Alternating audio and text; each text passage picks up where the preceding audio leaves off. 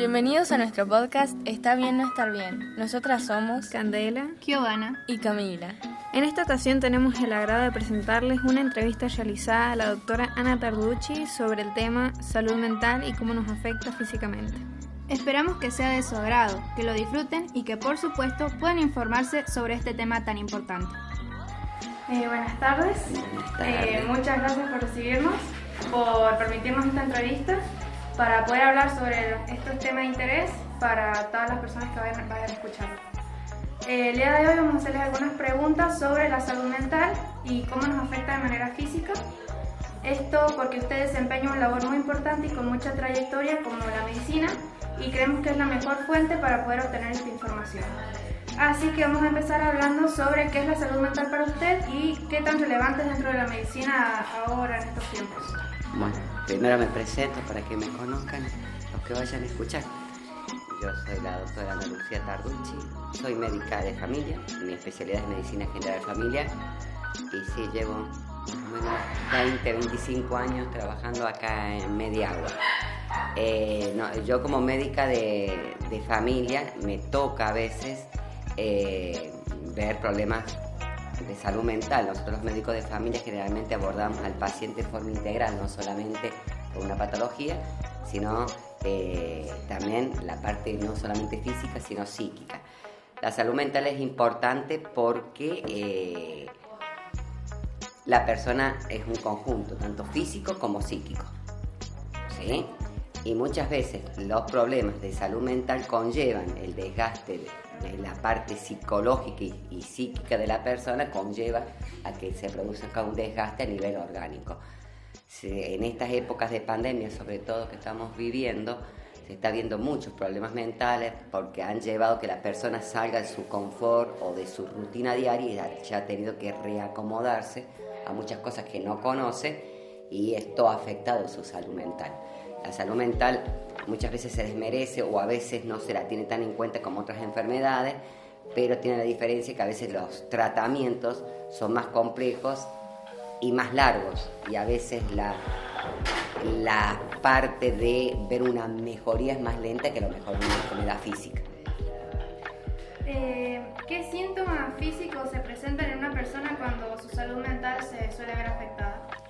Generalmente lo que más acosa y lo que más vemos nosotros en salud mental eh, generalmente son los ataques de pánico, de fobia, la ansiedad y la depresión. Esos son los más comunes. Después bueno, tenés enfermedades más graves como la esquizofrenia o en los ancianos la demencia senil, el Parkinson o eh, la demencia. Pero eh, lo que más acusa a la persona que tiene un problema mental es el agotamiento físico. Personas que vienen como no pueden descansar bien o tener un sueño profundo como hacemos la mayoría de las personas, empiezan a tener trastornos en el sueño. Eh, eso le conllevan a que son personas que están con cansancio, con dolores articulares, cefaleas o los dolores de cabeza, eh, personas que cuando están con ataques de pánico o ansiedad te manifiestan palpitaciones, que es cuando sentís que el corazón, el corazón se te acelera, o la sudoración fría, son personas que sienten que se van a morir, tienen esa sensación inminente, muchos le dicen la sensación inminente de muerte, que sienten que se van a morir, que el corazón se les sale por la boca. Eh, ya hablando más de qué causas pueden afectar la salud mental, o sea, por ejemplo, el embarazo o cosas así, ¿pueden afectarla? Hay patologías y está comprobado que existe, por ejemplo, la depresión posparto. Hay mujeres que han salido de su embarazo, han tenido su parto y a veces eh, empiezan con un deterioro de su salud mental y se hace el diagnóstico de depresión postparto.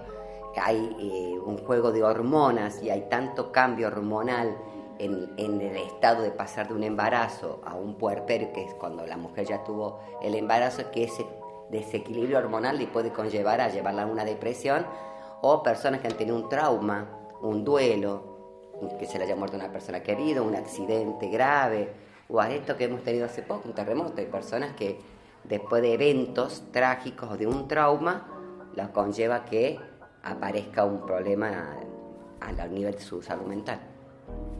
Últimamente usted ha tenido algún paciente que fue con síntomas pensando que era físico pero en realidad era de salud mental? Yo siempre cuando veo un paciente como te explicaba recién, como médica de familia, tratamos de, abordarlo integralmente y de verlo todo como una persona. La persona no es un ojo, un corazón, una pierna, es una persona que eh, es un conjunto de órganos y de funciones, pero que también está inserto en una sociedad y en un grupo familiar, por eso nuestra especialidad lo maneja integralmente. Siempre se le explica al paciente que vas a descartar primero toda causa orgánica que le esté provocando esos síntomas o signos. Si vos ves que esa persona puede tener palpitaciones, pero vos la revisás y tiene una alteración cuando le escultas el corazón o tiene palpitaciones y vos le ves que tiene una arritmia, que cuando el ritmo de su, de, su corazón no está funcionando bien, bueno, te vas a inclinar que pueda tener una enfermedad cardiológica.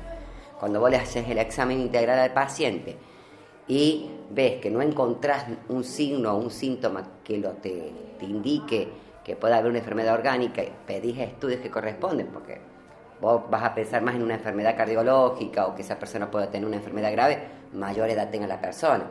Cuando vos ves una persona joven que te va con palpitaciones, que te va con esa sudoración, no vas a pensar que tiene una enfermedad cardiológica por su edad. Entonces sí podés inclinarte hacia una enfermedad psicológica.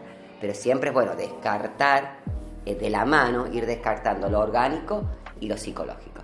Sí, la mayoría piensa cuando va o sea, la gente hace mucha negación a la enfermedad mental. ¿Por qué? Porque nadie quiere tener un ataque de pánico, es involuntario de la persona. La persona le lleva a tener ataques de pánico y ansiedad porque no lo pueden controlar y, no saben qué hacer. Entonces, generalmente son, son personas que hacen una negación de su enfermedad. Hasta que no le haces el diagnóstico, le explicas cómo es, que no es nada grave, que puede hacer un tratamiento, la persona siempre va a intentar buscar una causa orgánica de su enfermedad. Y hasta muchas veces los profesionales mismos lo niegan como que están buscando siempre que sea algo orgánico y desmerecen que a lo mejor es algo patológico de salud mental y ahora se está viendo mucho, por esto mismo que decía recién. Eh, eh, a la vida ha virado mucho y con esto de la pandemia y el encierro ha llevado que mucha gente, chicos jovencitos, yo he visto hasta niños con ataques de pánico y ansiedad porque te han sacado de tu rutina y eso desequilibra a cualquier persona. ¿Y los ataques de pánico, por ejemplo, suelen venir genéticamente o se producen? Eh, se ha comprobado que, que, hay personas que tienen más la habilidad o tienen una debilidad a nivel psicológico y sí, podés encontrarte que hay familias que varios de los integrantes lo padecen o cuando vos le empezás a preguntar tienen tienen antecedentes familiares. No es algo que se dé sí o sí, si vos tuviste un antecedente familiar vas a tener vos también ataque pánico, pero sí se ha visto con frecuencia que en varios del grupo familiar o antecedentes familiares, como decimos nosotros, se puede encontrar. Sí con el Parkinson, sí con la demencia senil, pero por ejemplo el ataque de pánico, la ansiedad, a lo mejor vos sos el único de tu familia que lo padece, o como con otras familias que varios lo tienen. Eh, con respecto al estrés, eh, nosotros, nuestro proyecto se trata más que nada, aparte de salud mental, de lo que es el estrés académico. Eh, ¿Cómo afecta el estrés físicamente? Es lo, que, lo mismo que, lo ataca cualquier otra enfermedad, o sea, el estrés te conlleva que después puedas tener o desembocar en un ataque de pánico, o en una depresión, o en una fobia. ¿sí? El estrés como el condicionante es el gatillo que decimos nosotros que te conlleva después tener otras enfermedades. Hay personas que por estrés han quedado calvas o han tenido pérdida del cabello, otras han tenido eventos cardiovasculares, otras eh, le ha provocado un descontrol hormonal. El estrés es como el gatillo. Si bien uno le pone como, viste, cuando te dicen tiene factores de riesgo y la obesidad, la hipertensión, bueno, el estrés es como un factor de riesgo que te lleva a que tengas una enfermedad mental o orgánica. Hay personas que con estrés le, desencadenado más, le da desencadenado más para el lado de, lo eh, mental y a otras le ha llevado a lo orgánico. Depende de cómo se maneja ese estrés y el grado del estrés. Hay personas que sufren de un estrés momentáneo porque, bueno, tuvieron como un evento, un trauma y lo supieron superar. Y hay otras que, si vos veis que están con un estrés permanente, por ejemplo el académico, porque eh, te traumó una materia o, en estos que a lo mejor hay chicos que tendrían que haberse recibido y no pudieron porque estaba lo virtual y vos sabés que te lleva más tiempo tu carrera y que no podés concretar el sueño que perseguís y sí, eso te lleva a estresarte y ese estrés sí te puede desencadenar una enfermedad mental si no no lo sabes manejar o buscar el ayuda para manejarlo. Son enfermedades que no siempre se puede salir solo, se debe acudir buscando ayuda, ya sea con el psicólogo, porque esos generalmente son terapias que se trabajan con un equipo interdisciplinario. Eh, vos una angina, vas al médico, te medica y te trata. O tenés un problema hormonal, vas al endocrinólogo, te trata. Los, trastornos mentales generalmente es un equipo interdisciplinario, donde un médico familiar, el psiquiatra y el psicólogo, como para poder abordarlo desde varios campos. Se le enseña a la persona, por ejemplo, cuando está con un ataque de pánico, depresión, qué cambiar de sus hábitos de vida para mejorar, cómo poder sobrellevar el ataque de pánico. El médico va controlando que eso no le afecte orgánicamente. Entonces se trabaja generalmente interdisciplinariamente, pero sí el estrés se ha estado viendo que es un condicionante y un factor de riesgo no solamente para salud mental, sino para muchas enfermedades cardiológicas y nerviosas que no pasan por la salud mental. ¿Usted qué actividad recomendaría para aquellas personas que sufren de estrés o ansiedad? Y esto es muy particular e individual. Hay personas que si vos ves que la persona tiene 180 kilos, que tiene 60 años, no le van a mandar hacer actividad física cuando el cuerpo no le da. O sea, a veces nosotros decimos, bueno, salga, camine, haga una actividad deportiva. Pero ves una persona que vive en un lugar que a lo mejor no tiene la posibilidad de hacer una actividad mental, o el cuerpo lo vas a lastimar porque no le da, porque tiene una obesidad extrema, y le vas a decir que busque algo que le mantenga la mente ocupada, alguna manualidad. Hay personas que, bueno, sacan su estrés cantando, otras lo hacen haciendo actividad física, otros pintando. O sea, un poco vos tenés que ir conociendo, decir, preguntarle al paciente que le gusta, eso lo maneja mucho el psicólogo con el psiquiatra, ¿entendés? Es enfocarte y es muy particular. Nosotros la mayoría decimos, busca una actividad física o una actividad recreativa que le mantenga la mente ocupada para que no esté pensando. Cuando la mente empezó a, a rebobinar a más revoluciones, eso puede desencadenar que le, ataque, le aparezcan los ataques pánicos. Pero eso es muy individual. Vos podés tirarle ideas del deporte, de la actividad recreativa, pintar, cantar, viajar, pero todo depende del estado físico, de las posibilidades económicas de esa persona. Por eso te digo que uno siempre lo aborda integralmente porque vos te vas a ver, mejor, 10 personas con ataque pánico y a las 10 las vas a tratar de manera diferente. Porque vos como persona sos única, individual. No hay dos Giovanna, no hay dos Tarducci, no hay dos Gómez, no son personas que son individuales y como profesional las tenés que trabajar así, como persona única individual. A lo mejor tu terapia es de una manera y la de la otra persona la vas a abordar con otra medicación o con otra terapéutica. Eh, hablando con respecto a la ansiedad, ¿por qué cuando tenemos ansiedad eh, nuestro cuerpo produce cosas como los tics, que nos comemos las uñas o mordemos el lápiz? ¿Por qué, ¿Por qué sucede? Porque es muy común eso, porque el sistema nervioso central empieza a mandar el cerebro más estímulo del que el cerebro soporta, ¿entendés? Entonces, muchos como escapes que tiene ese cerebro es manifestarlo con estos tics. Eh, hay personas que tienen ataque de pánico no tienen ninguna una patología, es más, te doy el ejemplo, yo tenía un familiar que la misma computadora o el destello de la computadora empezó a provocar un tic. Todo depende muchos estímulos como las computadoras, los celulares, ingresan por el ojo, por por nuestra retina y eso activa a nivel cerebral que el, cerebro se estimule o sobre, sobreexiste y lleva a esto, a que haga estos escapes o estos movimientos involuntarios. Como te decía, la salud mental, muchos de los síntomas que se tienen son involuntarios, no los podés manejar y por eso aparecen los tics o esto de morderse las uñas, morderse el labio o el, o el, o el que se, los párpados empiezan a moverse. Obvio, hay algunos movimientos que son propios no de una enfermedad mental como puede ser ataque de pánico, de fobia, que puede ser un problema neurológico. No porque la persona va a decir, ah, no, puede estar sufriendo una CB, porque es una persona grande que ha tenido hipertensa y puede esto estar trayéndole, o sea, los primeros síntomas de alguna, algún evento cerebrovascular. Pero la mayoría de estos tics que vos ves es porque se ha hiperestimulado el, el sistema nervioso. Cuando no descansamos correctamente, ¿Qué es lo que sucede? ¿Se altera más esto eh, o no? Y sí, porque es toda una cadenita, o sea, todo ser humano necesita supuestamente hacer las, las comidas habituales, tener el descanso. Hay personas que no logran hacer lo que se llama el sueño REM, un sueño profundo. Dormís, pero no, no llegas a un sueño profundo. Eso hace que el cerebro no te descanse. Entonces cuando te levantas, sí, puede el, cansancio mental y físico conllevarte que aparezca el ataque pánico. ¿Entendés? Como te digo, vuelvo a repetir, yo siempre pongo el ejemplo de la computadora, porque usted, bueno, y el celular, porque en mi generación no lo había.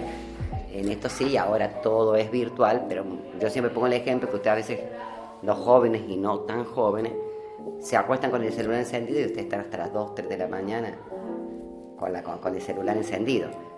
El cerebro, para que ustedes tengan más o menos una idea, desde el momento que apagaste el celular, porque dijiste, bueno, ya está, ya me cansé de ver la serie o terminó el episodio, demora una hora en apagarse para lograr relajarse. O sea que si ustedes a las 2 de la mañana dejaron el celular, su cerebro recién logra relajarse a las 3 de la mañana y estuviéramos en una vida habitual, ustedes a las 7 ya van a la escuela, van con 4 horas de descanso cuando tendrían que haber hecho 6 a 8 horas.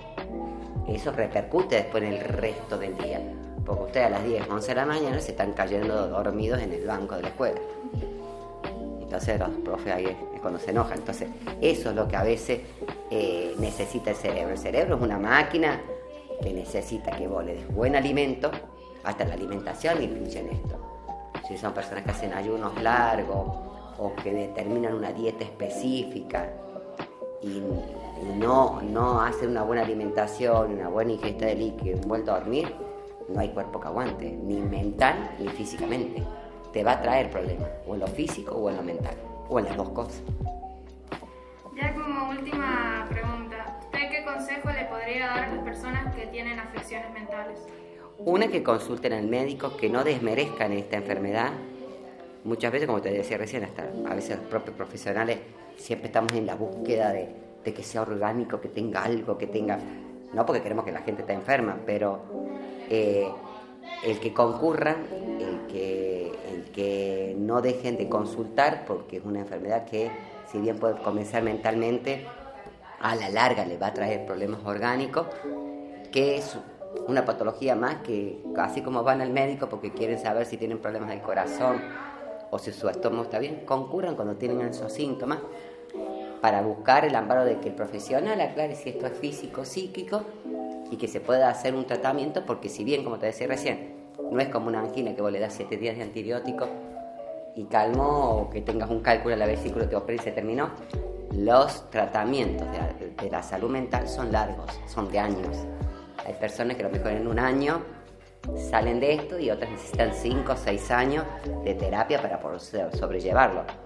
Entonces es importante concurrir a tiempo porque más eh, precoz lo detectes, más fácil va a ser que su tratamiento sea corto pero como vuelvo a repetir, es muy individual porque hay personas que a lo mejor con seis meses de terapia, con psicólogo, con psiquiatra con el mismo médico, pueden sobrellevarlo, también va en la voluntad de la persona. Esto es como el fumador, si va el fumador, lo querés hacer dejar fumar, primero tiene que tener la voluntad, la persona de querer dejarlo. Vos le podés dar muchas terapias, pero la persona tiene que poner mucho de él. Entonces por eso es que se maneja interdisciplinariamente vuelvo a repetir, no soy psiquiatra, veo muchos casos, si bien, bueno, acá siempre he trabajado más como la parte obstétrica, ginecológica, porque ser una de las pocas mujeres médicas, entonces me buscan más por esa parte. Sí me ha tocado en este último tiempo y sobre todo en las personas que han tenido COVID. Han quedado con mucho miedo, han quedado con muchos síntomas, entonces han quedado con un temor de que no se encuentre con el cuerpo como era antes de tener el COVID, muchas personas han ido que les ha afectado el sueño, otros que han quedado con muchos dolores en el músculo o con un cuerpo cansado y eso te conlleva el miedo. El miedo a tener una enfermedad peor, el miedo a morirse, el que le ha tocado de cerca perder seres queridos que han tenido COVID o les ha tocado tener la enfermedad y estar internados, te queda ese miedo y ese miedo te puede llevar también a enfermedades mentales. Así que lo que les sirva. Yo a veces mis tiempos no son muchos, pero estoy pateada dispuesta y espero que sea útil para ustedes también. Sí, por supuesto que. Muchas gracias. No, por favor, mi amor. Esperamos que les haya gustado. Si es así, por favor, suscríbete, dale me gusta y compartilo. Nos vemos en la próxima.